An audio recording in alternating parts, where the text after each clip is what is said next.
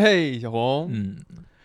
你最近厉害了你。为什么？以前其实看电影也没有那么多，没有那么对觉得电影也没有那么重要。对，但是最近你居然向我开始推荐默片儿了，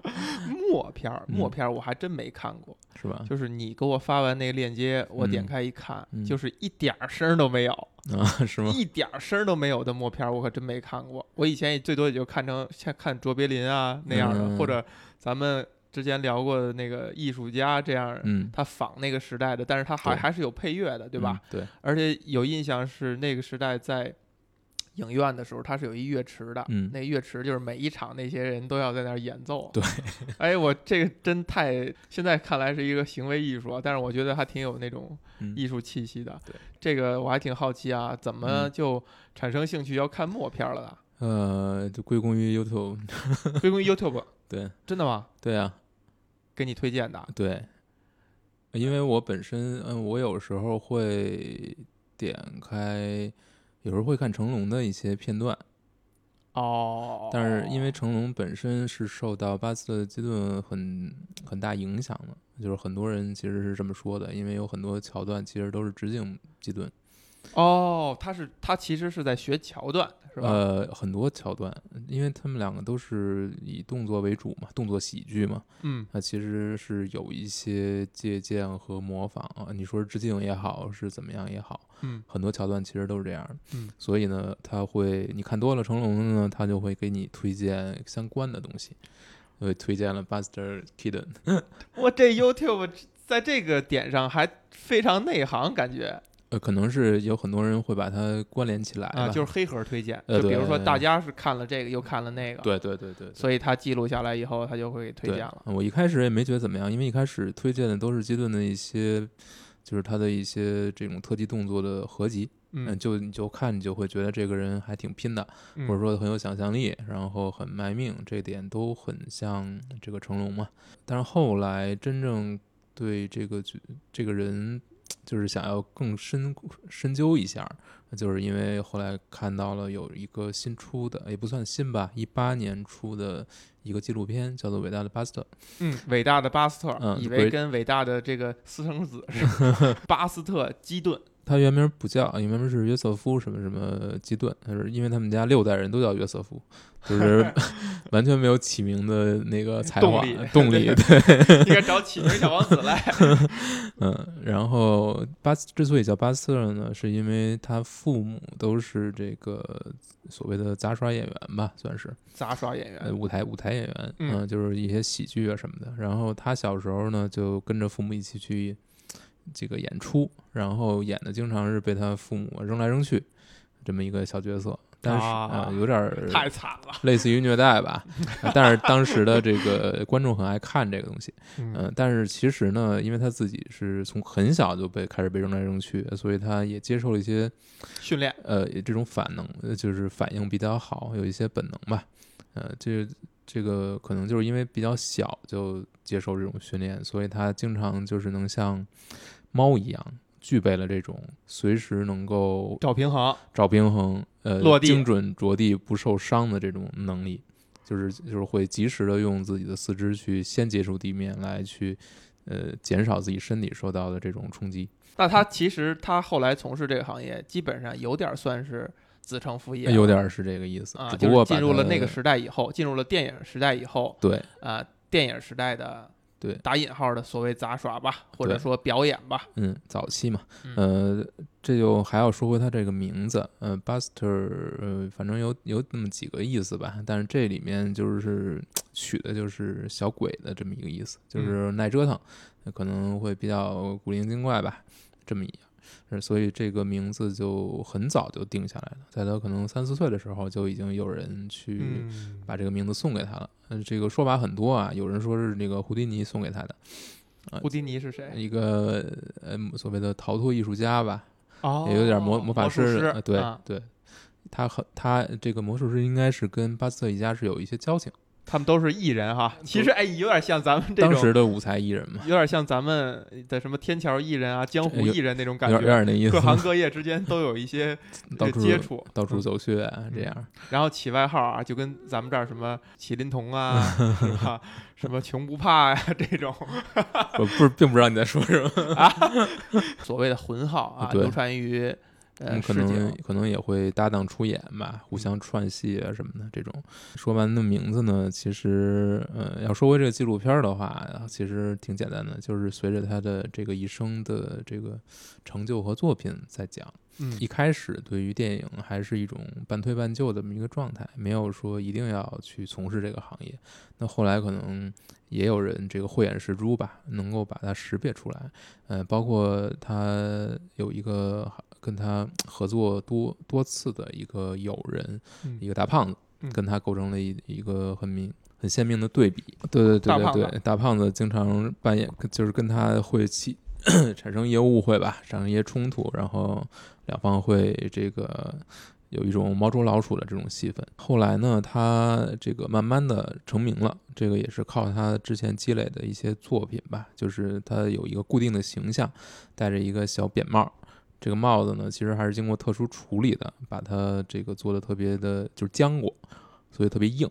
然后他的形象就是戴个小帽子，穿个小这个马甲，然后裤腿有点有点松，然后系个小领结，嗯，这样跟卓别林可能不太一样，因为他没有这个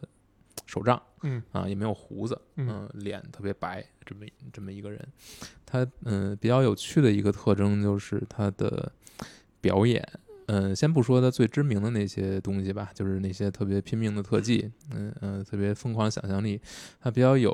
哦有值得一说的就是他的表情，这个我在你推荐的那个将军号的时候，我一看，我立刻就觉得，哎，这个人还是很抓眼的，就是一副非常面无表 情的冷幽默的感觉哈。那个其实呃面无表情，但其实透着一种比较蠢劲儿的、比较蠢萌蠢萌的那种感觉。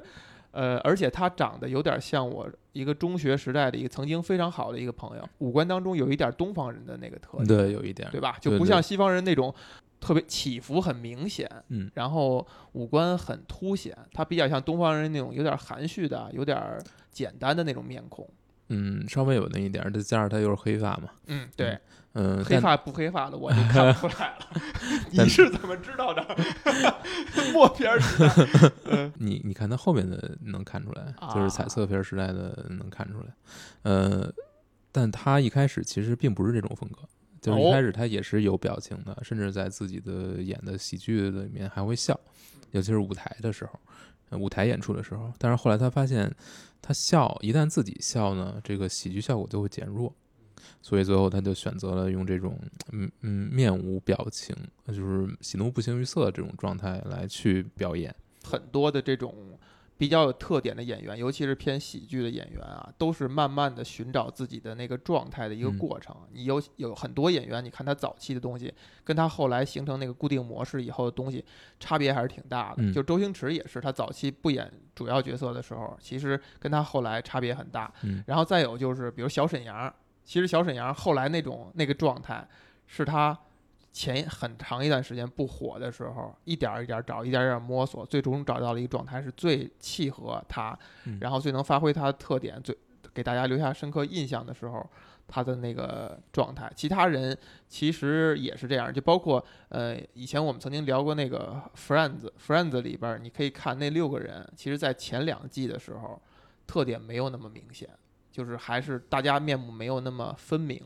呃，包括 Chandler 也没有那么嘴贱啊，什么爱吐个槽啊，冷幽默呀、Joey 也没有形成那种呃很傻、很那个木讷的那种那种形象，呃，比较比较萌的那种形象，只是慢慢慢慢的摸索出来以后，他觉得这个受欢迎，然后他们就把这些性格定下来了。嗯，但这样其实对于演员来说，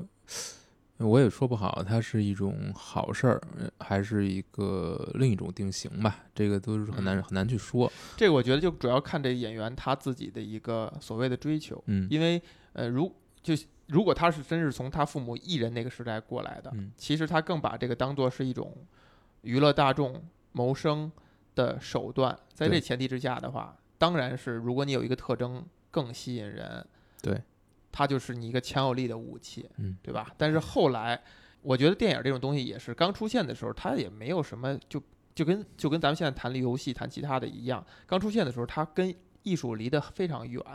呃，它根本就不被人谈及在这个艺术领域去谈。但是慢慢的，人们发现这个东西是可以去追求艺术的时候，大家才去谈艺术。那这样的话，可能有一些表演的人，他会觉得，我如果从艺术角度去追求的话，我需要去多尝试啊，去激发自己的能力，才才会选择更多的那种对，但这也是一种怎么说呢？也是一个值得去探讨的，就是他真正脱离了使自己出名的这个东西之后，是不是还能够获得大众的认可，是另一回事儿。就是你可能在追求艺术，你觉得我追求到了艺术，但是没有观众的艺术是艺术吗？这是另一个问题。嗯嗯呃，对于基顿来说，呃，这个时候就是比如说一九二几年，他职业生涯的早期，他是应该是六六年去世的。这个时候其实电影还只是刚刚发发轫嘛，嗯，这这在这个阶段，但是你去看他的作品，其实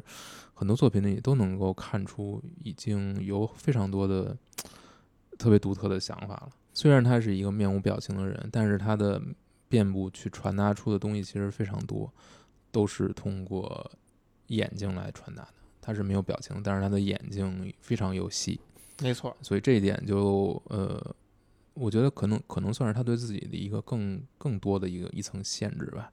就是我不通过，我没法通过语言来去表达，因为我没有声音，然后我也不能去，我也不去通过表情呃来去表达任何东西。那我最后能借助的就只有我这双眼睛了。你想想这是，但你想想，在表情里边，其实眼睛可能能占到一半甚至更多的对这个舞台空间哈。嗯他在他的这些主演的电影里边，感觉他的动作和他的身姿是呃跳出大家一个频频段的，嗯就他跟大家非常不一样，他嗯非常扎眼，嗯就是他的。呃，动作的这种幅度啊对、夸张程度啊，以及他在整个画面当中，因为你看默片儿的时候，咱们当初聊艺术家的时候说过，就是当你把画面变成是非常简单的、没有颜色的时候，你就会更聚焦在另外一些元素上，嗯比如说这个画面当中它静静在哪儿，动动在哪儿，你就看到他的在他自己的电影里边儿，他是完全就是所有动的地方全是围绕着他在转。就是这是一种可能，我觉得是拍这样的电影，或者说这种大主角的电影，嗯，必须使的一种呃形式和安嗯排，也可能是因为这个人他的表演风格，或者说他呃期待给观众带来的那种感受是这样的。嗯，我觉得他这个其实是一从他的舞台的这种状态、舞台这种身份去转过来的。这个时代可能他还没有完全找到呃属于电影它最独特的那些东西，它可能剪辑还是舞台的我。不会有那么多条儿，那么多机位，不会有呃那么复杂的剪辑，那么多蒙太奇的手法。这个时候，它可能更多的还是一个人连续的一个舞台的标一，个舞台的这种，但是你能看到很多很新鲜的东西，比如就是嗯、呃他的电影里面经常会出现非常多精巧的这种机械、机关，这种人和物的这种交互会非常多。嗯，比如说有一部电影里面，他可能把整个房间布置的就变成一个机关，呃，那可能桌子上面吊着很多各种各样的调料，然后两个人就可以扔来扔去把这个调料。然后呢，可能有一个床，呃，床平时呢是呃白天可以把当成沙发，晚上呢可以把它当成床，然后你还可以把它变成一个澡盆，转一转一转，然后这个澡盆洗完澡之后一推就从房子旁边把水排了出去，哎，这个还真有点舞台的那个感觉啊。非常强的舞台感，然后舞台这种设计都融到了他的电影里面，呃，然后就是这些东西，你现在去看，你仍然不觉得它有任何过时，因为它有非常多这种你你你觉得天外飞来一样的想法啊，比如说的这个饭桌可以这个直接翻过来。按到墙上就变成了一个装饰品，然后所有的盘子碗都在上面粘在上面，就是然后直接拿喷水枪一冲就可以冲干净，这挺有趣的。有非常多这种你完全不觉得它过时，因为没见过。对，我觉得我刚才就想说，是不是因为我们这代人就没见过这东西，没准在上几代人哈，人家可能看了很多类似于这样，比如他们去看舞台剧，或者他们去看街头的表演，呃，等等等，都可能会出现类似这样的东西。嗯，我觉得咱们可能见的还稍微多一点，但是可能越接近这个，就是你你你看的特效越多，你就会觉得这种东西越新奇。就是你看太多绿幕的这些，完全是已经做的，就是特别特别真，或者说特别特别假的嗯，这种东西了。你看太多了之后，你回去你会看，你再去看这种非常机械的，这种机械的东西，你就它有一种别样的它也。是完全不一样。这就是为什么有很有很多人非常喜欢这种所谓的 electromatic，我不记得是不是这个词儿了，就是那种呃，比如说呃奥特曼，啊，对，老早那种呃特摄剧，特摄剧，呃，这种这种这种片里面的怪物，还有过去的这种怪物剧，Universal Pictures 的这个环境影视那些怪物剧，就是人偶套头套啊，对这些东西，就是它是一种延续自舞台的。嗯，这种艺术嗯，只不过它变成了电影，但是它有很强的这种舞台的这种实体感，这个东西是没法去取代的。但是它后来又生生的被特效的发展给完全截断了。其实你拿游戏类比的话，可能不太恰当。就比如说像素风，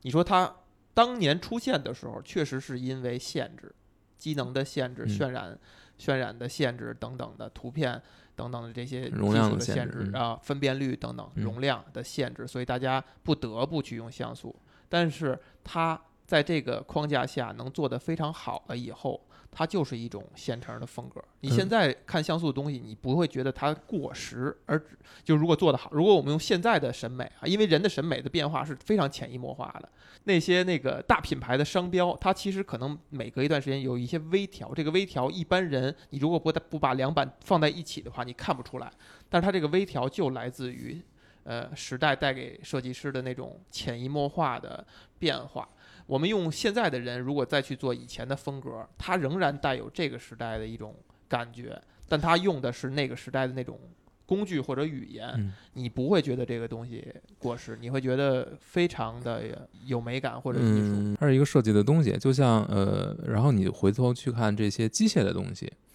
它其实也是一个有一个 hands on 的这么一个状态。特效，或者说你刚才提到的绿幕啊，或者说仿真也好，或者特别真也好，特别假也好，这个就它只是一种风格，嗯。只是说这种风格它的大众的接受程度，他们发现会很高，嗯。但是这个是不是一个真正的结论，就是嗯是一个正正确的结论，不一定，其实不好说。嗯，但是因嗯。为因为它是在商业上是被验证过的，你说特效花的工作，人的需要人的素质嗯等等，真的比做那些机械的强吗？不一定强，但是也不一定弱，不一定不一定弱，应该是要强的吧？我觉得可能还不一定强。嗯尤其是现在工具那些引擎啊，那些工具越来越成熟以后，嗯其实不一定非常强。但是你你现在发现，你真正动手可以做机械的，家里水管坏了可以修一下的，可以改改电路的这样的人，那个他所需要的知识或者需要的能力，真的不一定比那个比那个要多要少嗯啊。只是说是尝试成本变高了，还是怎么样？还是说大家现在变得太太就是我们的审美因为全球化变得太趋同太嗯，也不是审美，我觉得是我我我其实想表达的就是这个东西，我们现在的工具太发达了，或者说你你的中间件，所谓不管是 middleware 这些东西太多了，所以你其实实现的一个东西怎么说呢？就是我们跟实体之间的距离会变得越来越大。这个话题太有意思了，因为你看，我刚才想说，就是电影跟游戏不一样的是点，它还需要它是需要物理世界的。但是嗯其实你想想哈，现在已经不需要了。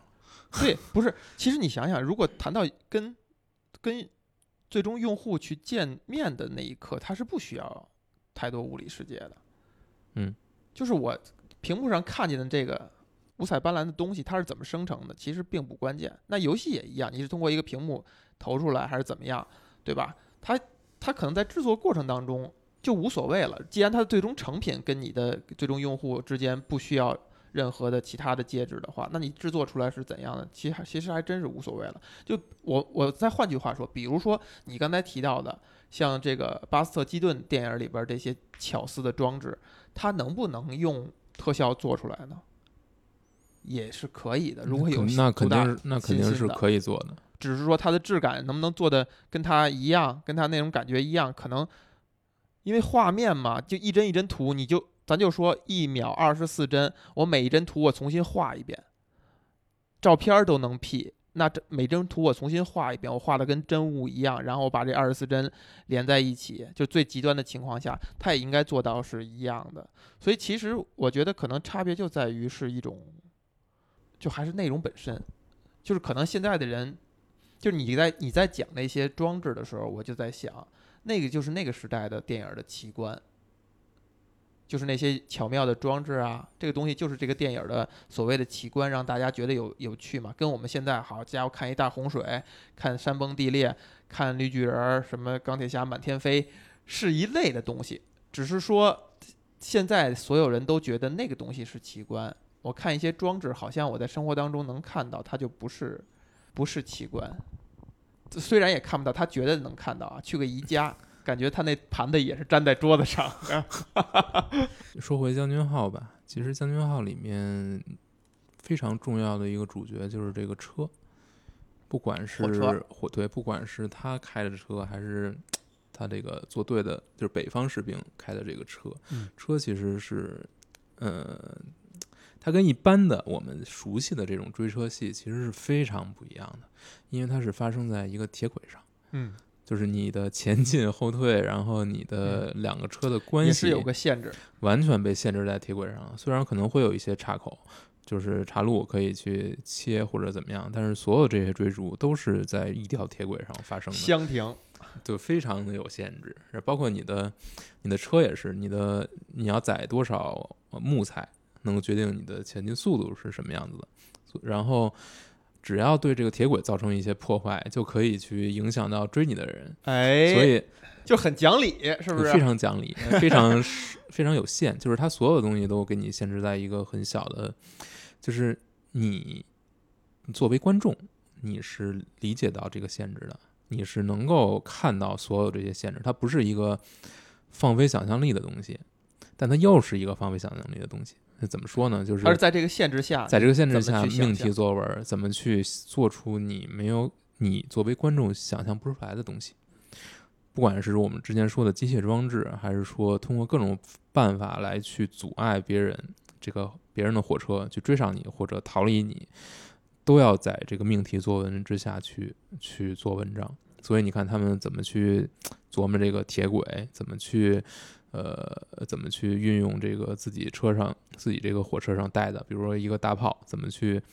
跟围绕它来玩儿，还有包括怎么运用这个车厢，那这个顶着车厢走啊，还是拉着车厢走，还是怎么样？所有这些都是在这个命题作文之下去做的，这就是那个时代，我觉得就是那个时代的电影特别特别不一样的东西，就是它没有过多的技术的时候，它会逼着你去在非常有限的条件之下，你去给它设计设计出好玩的东西来。你在描述的时候，我都已经觉得非常吸引人了，很想看。那为什么这样的东西现在没有呢？嗯、首先第一点是这种东西，呃，我觉得他可能欣赏的人没有那么多。包括你像这个著名的什么速激系列啊，我一部也看不下去。我好像前几部是看过了，但是我真的一丁点儿兴趣都没有。就是它再火，它在中国算是票房最高的电影哈，这我都没有兴趣。就追车呀，什么又开着这那的，我都不知道它会是什么样子啊，但是完全没兴趣。但是当你提到刚才那个这个片片段的时候，它就它是很吸引我的，因为我不知道我看追车那种东西，我看的是什么？我看的是一种紧张感。破坏、速度还是什么等等，但是你提到的这个片段，它很明确传递的信息就是我看到的是里边儿巧思和幽默的东西。嗯，哎，天马行空想象，怎么着他就能够通过贼起飞智，就能够在这个小的环境下，能给造成一个很幽默的效果或者嗯很很有意思的桥段，它是它是一谈就会很明确的。包括比如说在这个 Neighbors 这个一个一个也是一个短片，然后其实很大的功夫都下在这个两家中间的这个篱笆上，然后怎么在这个篱笆上 做文章又是个命题，对，怎么两家怎么在这个两栋楼之间来回的往来。通过不管是绳索呀、这种滑索，还是这个什么脚手架什么的，就是它会你说那会儿的作品有多少故事性可言？其实并不多，嗯嗯，没有那么强的故事，但它有很强的人物的性格，人物的设定是非常鲜明的，然后在在这之上去做出的一些喜剧的效果，呃，包括这个在这个比如说鬼屋《Haunted House》里面，利用鬼屋做出的各种机关，比如说这个呃一拉这个台阶就会变成滑梯。这种机关其实最早都是从这儿出来的，然后呃，怎么说呢？就是你你你去看，你能看到一些电影最早期的尝试，哦，你要这么说的话，咱们后期也是还有，比如像像小鬼当家呀什么的，对，这它可能还是有点这个这个感觉在。对，还是有它确实是卖座的，确实是吸引人的电影啊。但那个其实已经是那个已经距离现在已经二三十年前了。就这种东西，它可能不会，就是它它不是说没有人会拍，但是可能它你说现在的人他没有看过的，他会不会喜欢看呢？这就像我们 定期重拍什么三国，嗯，重拍《红楼梦》，或者会，或者好莱坞你重拍《美女与野兽》什么真人化，然后《狮子王》，包括那些以前的经典名著，呃，什么《战争与和平》什么的，都会定期呃《冒昧与偏见》定期拍一版。嗯我觉得就是这个道理吧，就这个东西，这个东西它还是好的东西，只是说我们用现代的设计风格，我们用现代的感觉，让现在的人嗯再演一遍，它应该还是有受众的，还是说这种东西就已经被淘汰了？因为你提到的，比如说你你刚才提到的那个篱笆呀，什么两栋楼啊，这个东西就比那刚才追车那个更像舞台剧了。对，就更像是一个典型的舞台场景下，它的动能演出动作戏和搞笑戏的一种一种设定。嗯，这个东西。我觉得咱确实也可以想象到，现在的舞台剧都不会这么去搞，就不会这么去讲事儿。嗯，感觉它好像是有点旧，或者说是曾经有人做过的。那我们为什么还需要再做一次呢？但是你想想，电影跟舞台剧不一样的点还在于，你电影你还可以找来以前的东西来看，但舞台剧你现在不做了，那现在的人就是看不到了，嗯因为他需要到去去现场。对嗯，那我们嗯为什么会放弃这种东西呢？或者说，大家真的是现在不喜欢这样的东西了吗？喜喜欢这样的东西的人少了。嗯，我觉得不是，我觉得可能这个东西对于人的要求还挺高的，很很大程度上是因为没有人，也对，没有人了。也对，你说成龙的东西跟巴塞利顿其实有很多非常相似的点，嗯，呃，他对于这个各种各样小东西的，就包括他那个人那个状态，那摇摇晃晃那个状态也有点像。所以你说这种东西，他可能就是因为没有这种人了，或者说，如果某一天再出来有这么一个新冒出来的，他对这些东西感兴趣，或者他有类似的这种呃熏陶训练，很早就接触到了，我觉得他可能也会再获得很多人的喜爱。那这个呃就是一个可遇不可求的事情了吧。再说说，我觉得挺有意思的一个，就是今年北影节也会上的一个片子，就是基顿的《福尔摩斯二世》，呃哇，Sherlock Sherlock Junior，嗯，这里面有一段很票了吗很有呃没有没有，我我我也去抢票了，很有意思的一场戏，就是这个基顿他等于是被人诬陷偷了东西，然后他回到自己的职位上，他是一个电影放映员，然后他放着放着电影，他睡着了，然后梦到自己呢进在电影里了，进那个电影里了。然后整个画面就是那种，首先电影院是有一个配呃乐队去配的，去这个配乐的现场，然后他就，呃，然后这个你看这个电影屏幕那块儿，就是一个，呃，这可能是真实大小的，放着一个真实大小的一个片子，然后你就看他自己慢慢走了进去，然后呃，有这块儿有一段很很棒的蒙太奇，就是他在这个电影里面背景不断的在切换，然后他就在里面保持一个，他本人是一直在这个电影这个屏幕的中心，做出各种各样的动作，但是呃，电影本身的背景不断在室内、室外各种，比如说悬崖峭壁，比如说这个呃海滩上，在不断的切换。然后你就能够觉得这可能是最早的蒙太奇，嗯，就是从这个时代出来的。你说这个东西其实就算它是最早的，但是现在的观众也不一定对这东西很熟悉。就如果有人做的话，还会觉得有意思。只是可能比如说电影人自己会觉得自己，我怎么做了一个人家一百多年前就已经做过的，会不会有这种感觉？就是我靠，这一百多年前人家都。做过了，我现在还在用。我们现在也在做像素嘛，对不对？对，就是同样的，即便是同样的逻辑，那你你去怎么样去把它执行出来，其实可能效果也是会很有很大差距的。我突然觉得，确实这个可能很多导演脑袋里边装的是影评人，就怕影评人会说说三道四。其实观众可能看不出来，对吧？观众看不出来，哎，你这用的是哪哪哪大师的？你这个是什么什么时期的手法？太太古早了，等等。然后导演脑里就想的是，哇，那影评人哪天要说指指点点，这个戳我骨头，我可受不了。哎呀，嗨，这个还是看最后成品怎么样吧。我说回还是说回到这个人吧，嗯就是我觉得他是一个，虽然他是舞台剧出身，但是他这时候其实已经摸到了很多。跟电影有关的，跟电影有关的东西，嗯，包括我今天早上刚看的一个片儿叫《The Cameraman》，就是基顿扮演的是一个摄影师，但是他非常落魄，非常不得志吧，就是各种各种呃问题都会，就是他会遇到各种各样的稀奇古怪的问题，导致他没法拍出比较好的作品，嗯，但这个电影其实就已经是他加入大公司之后了，那已经加入米高呃米高梅了。所以他很多呃表演，其实或者说整个设定，其实没有特别强他自己的风格，你可能也看不到更多的这种表演。但是，但是他，但是他仍然可以在这个，就是他扮演这个角色仍然特别触动触动人。我觉得这个是个人能力，我完全没想到，就是表演能力了，就是表演能力，就是他把这个角色这种很。很倒霉，但是很无辜，他就心里非常善良，然后这么一个形象描绘的特别让人喜欢。呃，这可能是默片时代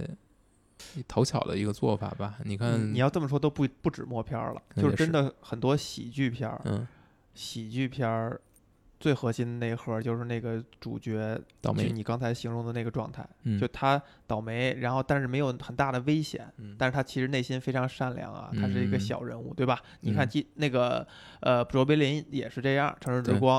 周星驰大量的电影都是这样的，嗯，就可能这个东西是一个，就这类电影的真相，嗯，但是我觉得还是还是能觉得让你觉得挺触动，嗯，就是他怎么锲而不舍吧。啊，这些，嗯，包括你看卓别林的电影，可能也会有这种感觉。但是卓别林，我觉得这可能就是俩人的也不太不太一样了。就是基顿有很多片子是挺让人绝望的啊，嗯，比如说他有一有一个片子叫做《One Week》，就是一对新婚夫妇，然后有了自己的，就是刚刚刚刚结婚嘛，然后有了一个自己的房子。他这个房子呢是是一种组装型的。就是你需要自己把它组装好，但是呢，因为呃，这个有一个嫉妒他们这段婚姻的人，一个男的啊，然后偷偷的把这个组装房屋的这个部件的这个编号给你涂改了啊，就相当于你从宜家买回来一个家具，然后你发现里面编号都不对，然后他们把这个房子拼成了一个稀奇古怪的样子，哎，有意思，又是一个又是一个很借助于实实体的。你就看这个房子，这可能这个梳妆间，这个里边的这些东西，什么水水池子啊、镜子什么的，都在镜子外，都在屋子外面。然后有一个门是直接从二层开出去的，直接直接打开门就直接掉下去了。然后整个房子的这个结构也非常的古怪。然后他们就请人来这个家里做客，组装完了之后，然后就发现这个房子。狂风暴雨来了之后，这个风把这个房子吹的只不断的在转圈儿，然后这个雨呢直接就直接灌了进去，在房间里必须要打个伞。这时候他没有那种主线，就是说我我最后要翻一番，没有。这个这个片子最后其实是他们发现自己没有这个，他们自己发现自己的这个房子没有没有建在一个正确的位置上，然后他们要把这个房子推到另一个位置上，就是一个是六十六号地还是六十九号地，他们要推到另一个地儿。推这个过程当中，这个房子就是卡在了铁轨上，然后被火车撞。然后被火车撞，然后这个故事就结束了。另一个片子叫做《Boat》，船，就是也是他建了，就是他带着一家人，俩小俩小孩儿，还有他的妻子，然后好不容易费尽千辛万苦建了一艘船，准备住在这个船里，然后这个船就遭遇了各种各样的不幸，比如说这个赶上暴风雨啊，然后这个小船在这个大海里面不断的打转，然后你就看他这时候的这个拍摄船舱里面，这个船舱就不停的三百六十五五三百六十度在转，然后他就又在里面做各种各样的表演，你你马上就能识别出来另一个片子的痕迹，就是《二零零一太空漫游》里面的这个失重状态，那个拍摄手法，嗯，你再想一想，就《盗梦空间》其实也是类似的，都是利用装置在做这些事情。嗯，他们实拍的都是这样做的。实拍的都是这么做的，但是人家已经一百多年前其实都做过，哎，你要这么说，那就回到咱们刚才说的那点了，嗯就是现在的人也在做呀，也在其实也在做这些，只不过它包装的好。不，嗯只是它它体现的东西不一样，就嗯是人家那个做法是就是超现实，嗯，就是你不觉得这个是生活当中能发生的，你觉得那是一个喜剧，你看的是一个抽离之外的一个故事。嗯，啊，我们我之前跟那个一凡聊那个有一期也提到的，他说这个东西是《奥德赛》，嗯。那我们看《奥德赛》的时候，我们就觉得那就是一寓言，嗯，或者说那就是一个神话故事，那就是一个经典，你嗯不会觉得它是曾经发生过的事情。当然，可能比如西方人觉得那就是曾他们曾经发生过的事情，但是你看真正现在见，你看一九一七，你看等等，看现在的电影，你你你觉得，或者说导演让你觉得这是曾经发生的，我拍的是一真事儿，嗯我拍的是一现实的东西。你刚才提到的这种装置，就是你看那个电影的时候，你就觉得那就是一个假的，嗯对动动画片儿一样，你绝对不会认为它是真的。但是《盗梦空间》也好，《二零零幺》也好，你就当真事儿看，而且人家也是当真事儿来拍，人家也是当证据来去弄。嗯在这个前提之下，如果你做的不好，或者说你还用这些手段当做噱头的话，大家会觉得有点傻。因为我刚才就想问，就比如你讲的那个房子的那个东西，你说你现在你给我讲，你说这是一个二零二零年出的电影儿，我会感兴趣吗？我可能还真不会感兴趣，嗯就是它太超现实，它就看上就是一个很傻的一个片儿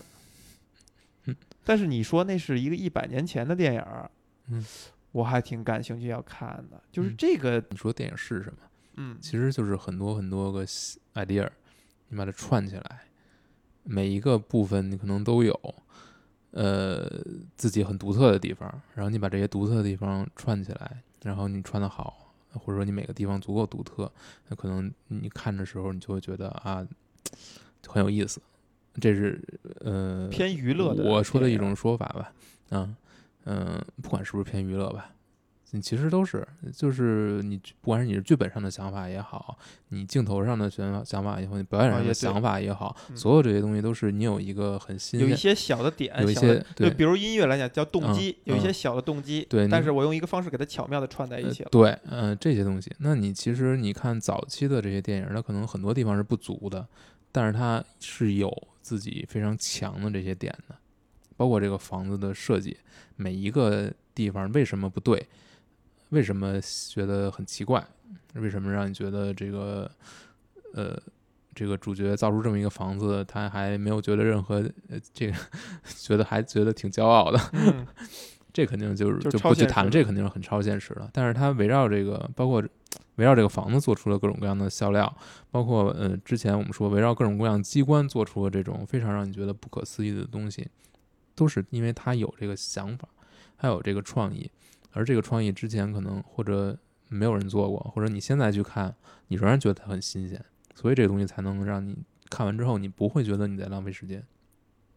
即便它是一个很长呃很多年前的东西，很多年前的电影，但是你看，你依然觉得它很超出你的预期，很你没见过这个东西。就虽然后面有很多人去致敬，但是你看到那一刻的时候，当这个两吨重的门板掉下来，然后他就从那个很小的一个窗户那儿，就是他站着，那个拍下来，就是他最早的，然后后面无数人在重复这个，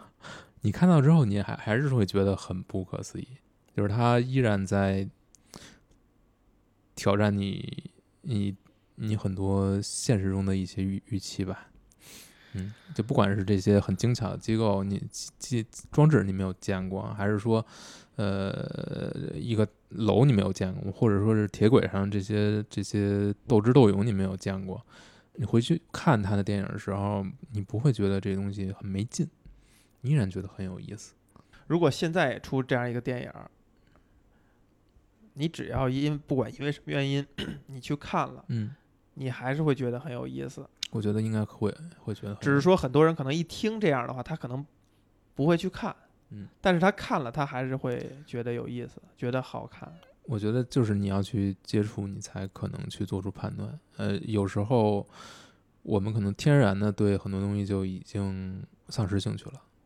就是你你你你会有很多预预见成见，你就觉得一定是这样的我才去看，有大特效的，有这个打来打去的我才去看。然后，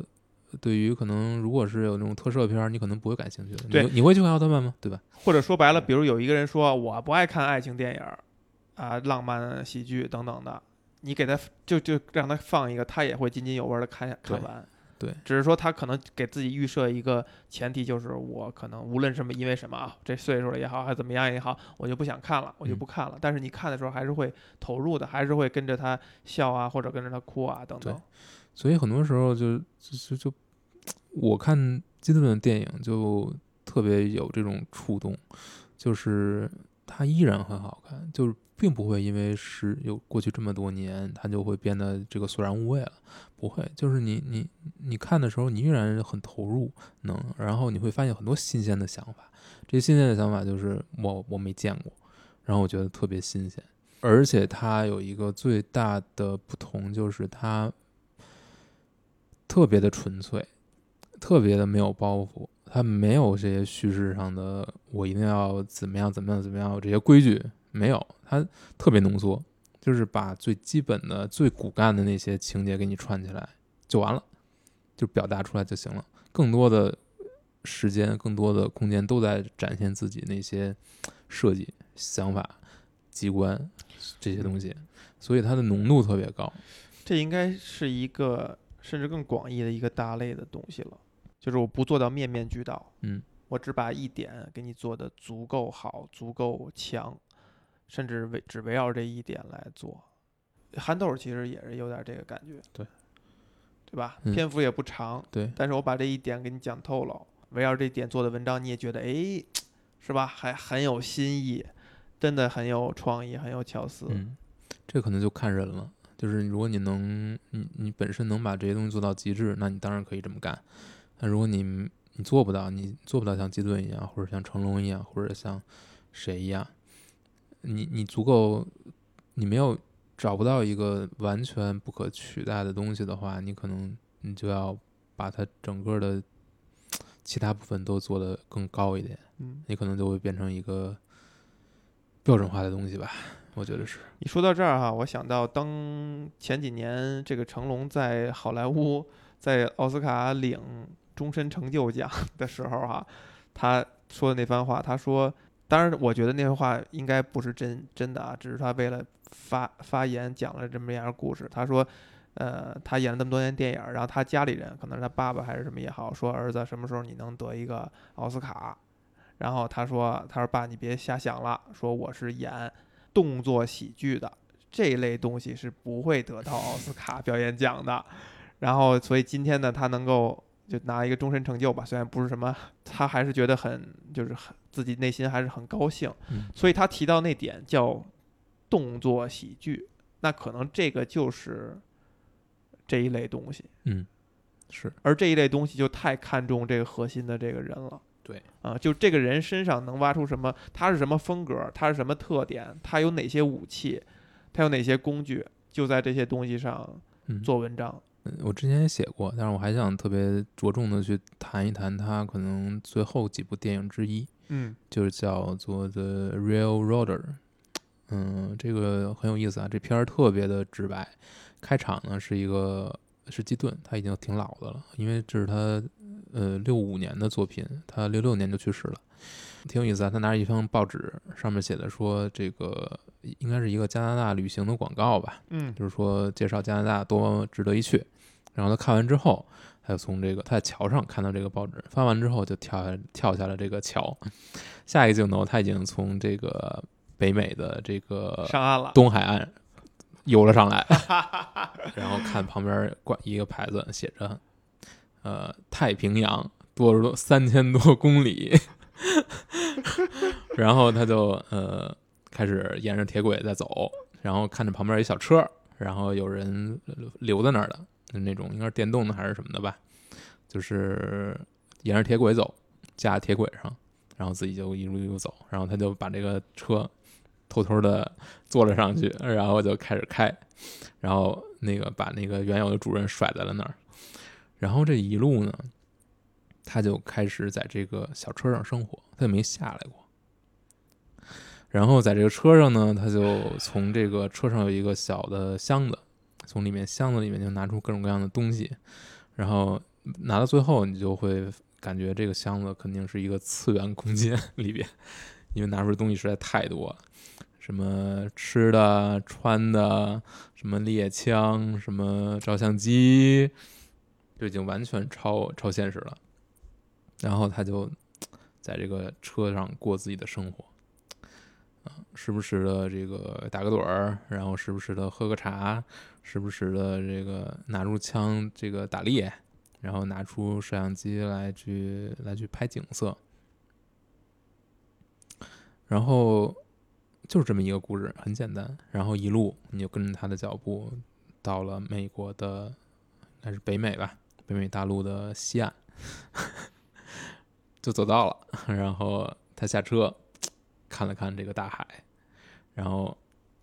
另一个人在他身后从这个海上这个走了出来，然后看了看牌子，这个大西洋，大西大西洋三千多公里，然后就这个是看着旁边停着一个车，坐上这个车，开始走。哎呀，基顿一一回头发现，哎，我车没了，然后怎么办呢？嗯，想了想，然后开始沿着铁轨再往回走。这片儿就结束了。这片儿没有对白，没有一句对话，字幕卡都没有。字幕卡都没有，然后没什么主题，就是你可你可以说它是一个公路片儿，然后所有的表演就是基顿一个人，就是演他怎么在这个小车上过自己的生活，怎么吃饭，怎么喝茶，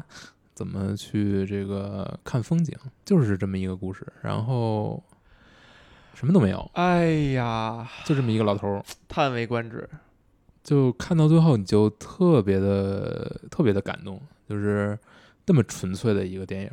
什么都没有，但是你就会觉得他这种，呃，就是从我有一个想法，然后我要从这边到那边，然后我就去做了，然后我就这么去开着这个小车，还不是自己的，然后就在上面生活了下来，然后就就是就是这个小车，什么东西都没有，那就活了过去。肯定是超现实的，肯定是不现实的。但是这个过程呢，你就看这个人表演，你就你的眼睛都离不开他，就是他这种状态，他没有表情，都也没有什么更多的戏，就是你看他这种特别美的景色，这一路就是一个小车，然后就是非常空旷的呃旅程，非常美的夕阳，非常有时候很冷，有时候很热。然后早上起来起来做早饭，自己在这个车上，车一直在开。你说要表达什么呢？嗯，没有没有明确的说，就是有那么一股特别特别特别独特的那么一种味道。那都已经他快去世的时候了哈呃，对已经次次电影已经年就去世了已经经历了一个小一百年的一个发展了，对对吧呃，没有没有六几年，六几年。就是艺术，就是艺术本身。对，你说他他是动作喜剧他他，让人看嗯看的喜欢的东西，或者感嗯感慨的、感动的东西，就是艺术本身。嗯就是你那东西，你有可能还真是讲不太明白。嗯还真是讲不太明白。但是我其实很想知道，就比如这个电影儿它有没有什么幕后的其他的消息？在这个呃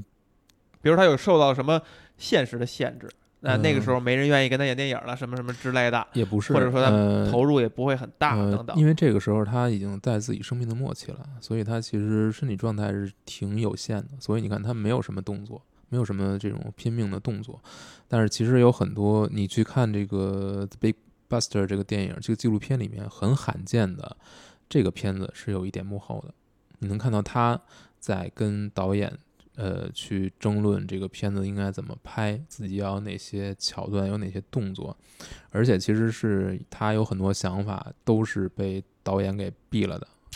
就就它还是一个制片厂流出来的东西，是吧？呃，算它是一个商业电影应该啊算是吧。它并不是一个独立制作，或者说他他的一个主要呃，他应该算是他算是跟这个导演算是联合来出品吧。我不知道是不是算不算不算商业，我感觉应该不算一个商业片。嗯，然后但是你就能够看到真实的创作过程当中的这个巴斯特他的这个状态，他是对自他是一个非常严肃的一个状态，就是对自己要表现什么，而，所有的那些喜剧演员在这个创作过程当中都是这个，就是完全你看不到他身上有一个可笑的这种东西，然后你会看到，呃，这个里面其实片子里面记录了他要做的很多动作都是直接被片被导演什么的强行给拦掉的，因为太危险了。就是他要他要尝试的很多东西是最后没有做成的，其实，嗯，就即便他已经做成这些，里面还有很多很很危险的，比如说他在这个小车上，小车以挺快的速度在运行，然后他会把这个特别大的一张地图不小心护在自己全身，然后就使劲在车上去挣脱，因为他其实这时候已经已经已经快就没有没有多少日子了，嗯，然后也还会他还会坚持会做做出这种动作来，一个非常一个非常拼的呃拼的人嘛。然后有一段我看到一段资料，应该是维基百科上看到的，就是有一个晚年吧，就是他参加过很多脱口秀嘛，在上面有一些演出。然后这个脱口秀主人就主持人有一次问他说：“你能告诉我你的秘诀是什么呢？就是你摔了这么多次，你这没有任何呃这个就没感觉你受伤。”然后他就撩开自己的衣服，发现上面全都是各种各样的淤青。就不管你有多强的反应，你随着你到了一定的岁数都会衰退，但是他还是在坚持这种演出。对，这也是跟其实跟那个所有成龙电影最后他都会展现那些拍失败的嗯花絮，甚至嗯有那种很恐怖的从嗯树上摔下来，然后就嗯抬到医院的那种。对，你看他晚年跟早期其实是不一样。呃，就是比如说晚年这个片子，呃，《Real Roader》这个片子，他没有特别多的动作戏份，没有特别借助于这些所谓的器官，没有，几乎是完全看这个人的非常细微的动作，或者虽然虽然非常日常，但是你就是能把你拉进去，就是做哪些动作，不做哪些动作，然后他怎么和就怎么把自己这种很平常的、很很平淡的这些动作，和他身处一个快速运转的、快速运行的这个小车，做出一种对比来。就是他做的这种非常平稳的，我端个茶、翘个兰花指喝茶，我在这个车上盖个毯子，怎么怎么调整我自己的姿势，让我自己能够睡一个好觉，和这个我车一直在开，一直在往前开，就构成了一种特别鲜明的张力。你永远会觉得他这么完全不看前路的这种状态，就是非常危险。你其实想一想是非常危险的，对吧？但是就是这种张力就会让你让你觉得特别的没见过这种体验，就没见过这种片子，没有嗯嗯没有没有看到有谁过有有这种状态。就是我觉得这看这片子，你看到最后，你会觉得他就是相当于基顿自己的一个自传。我觉得，